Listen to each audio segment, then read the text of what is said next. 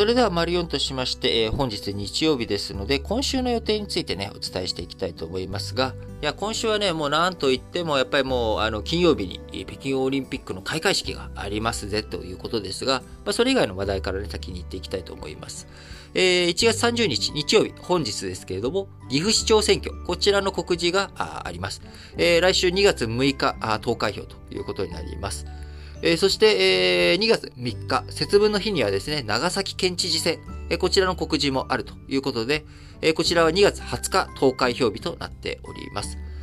えー、その他あ、経済関係でいくとですね、各種企業の決算発表、こちらが、軒並みあります。1月31日月曜日、えー、商船三井、JR 東日本という、まあ、海運と陸運関係、ありますけれども、まあ、えー、JR 東日本は旅客関係もあるので、やっぱ今回、マンボウも出たことを踏まえて、えー、今後の見通し、3月までのね、年間がどうなるのかという予測、予想、こちらの方も、重、えー、気になるところかなと思います。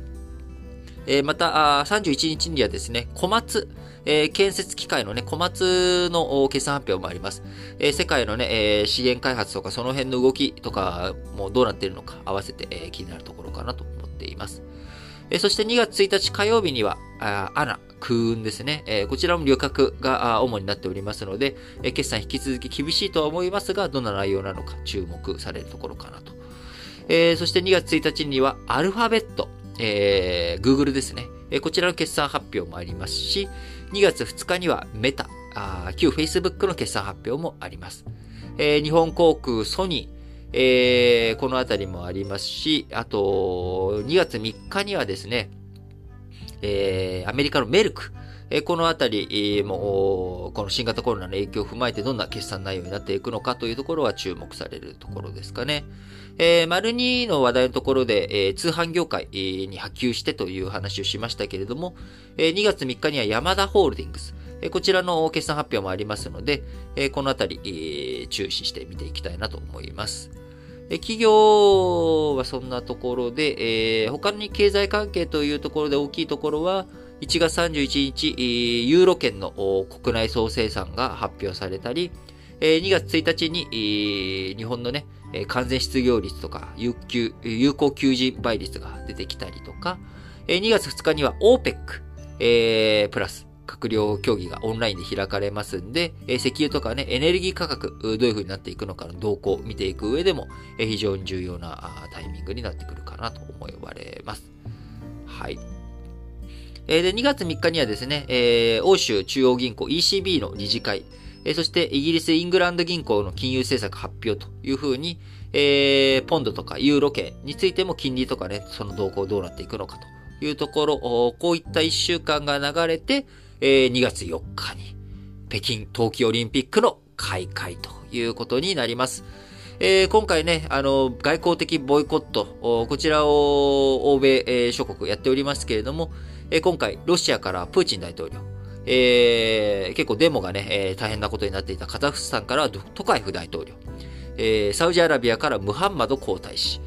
えー、ポーランドからドゥダ大統領、アルゼンチンからフェルナンデス大統領、えー、等々ですね、えー、世界各国から首脳クラスも参加があるということですけれども、えー、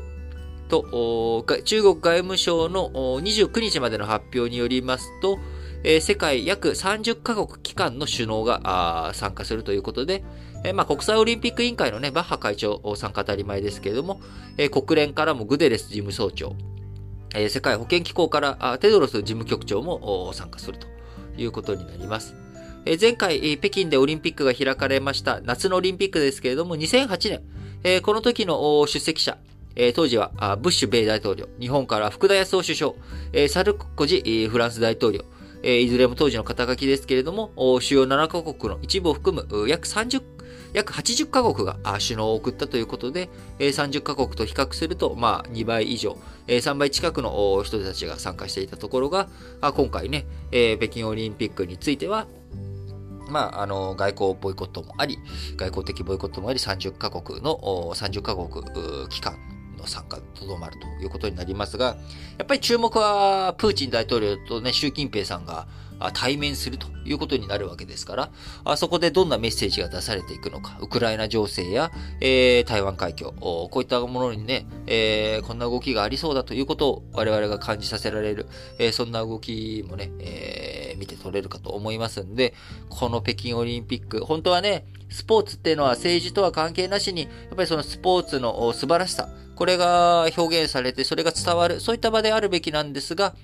なかなかそうはいかない感じにね、ちょっとなりそうですね。あのー、戦火とかね、えー、法制、こちらがなんか響きかねない、えー、そういった政治、軍事、こういったものが重くのしかかる、え、そんな北京オリンピックになりそうだなということですが、えー、中国、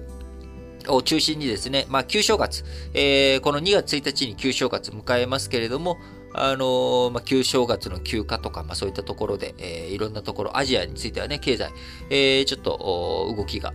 緩まるというタイミングでもありますけれども、えー、しっかりと今週についてもね、えー、いろいろと見ていきたいと思います。えー、2月3日はね、節分でもありますので、え、皆さん、あの、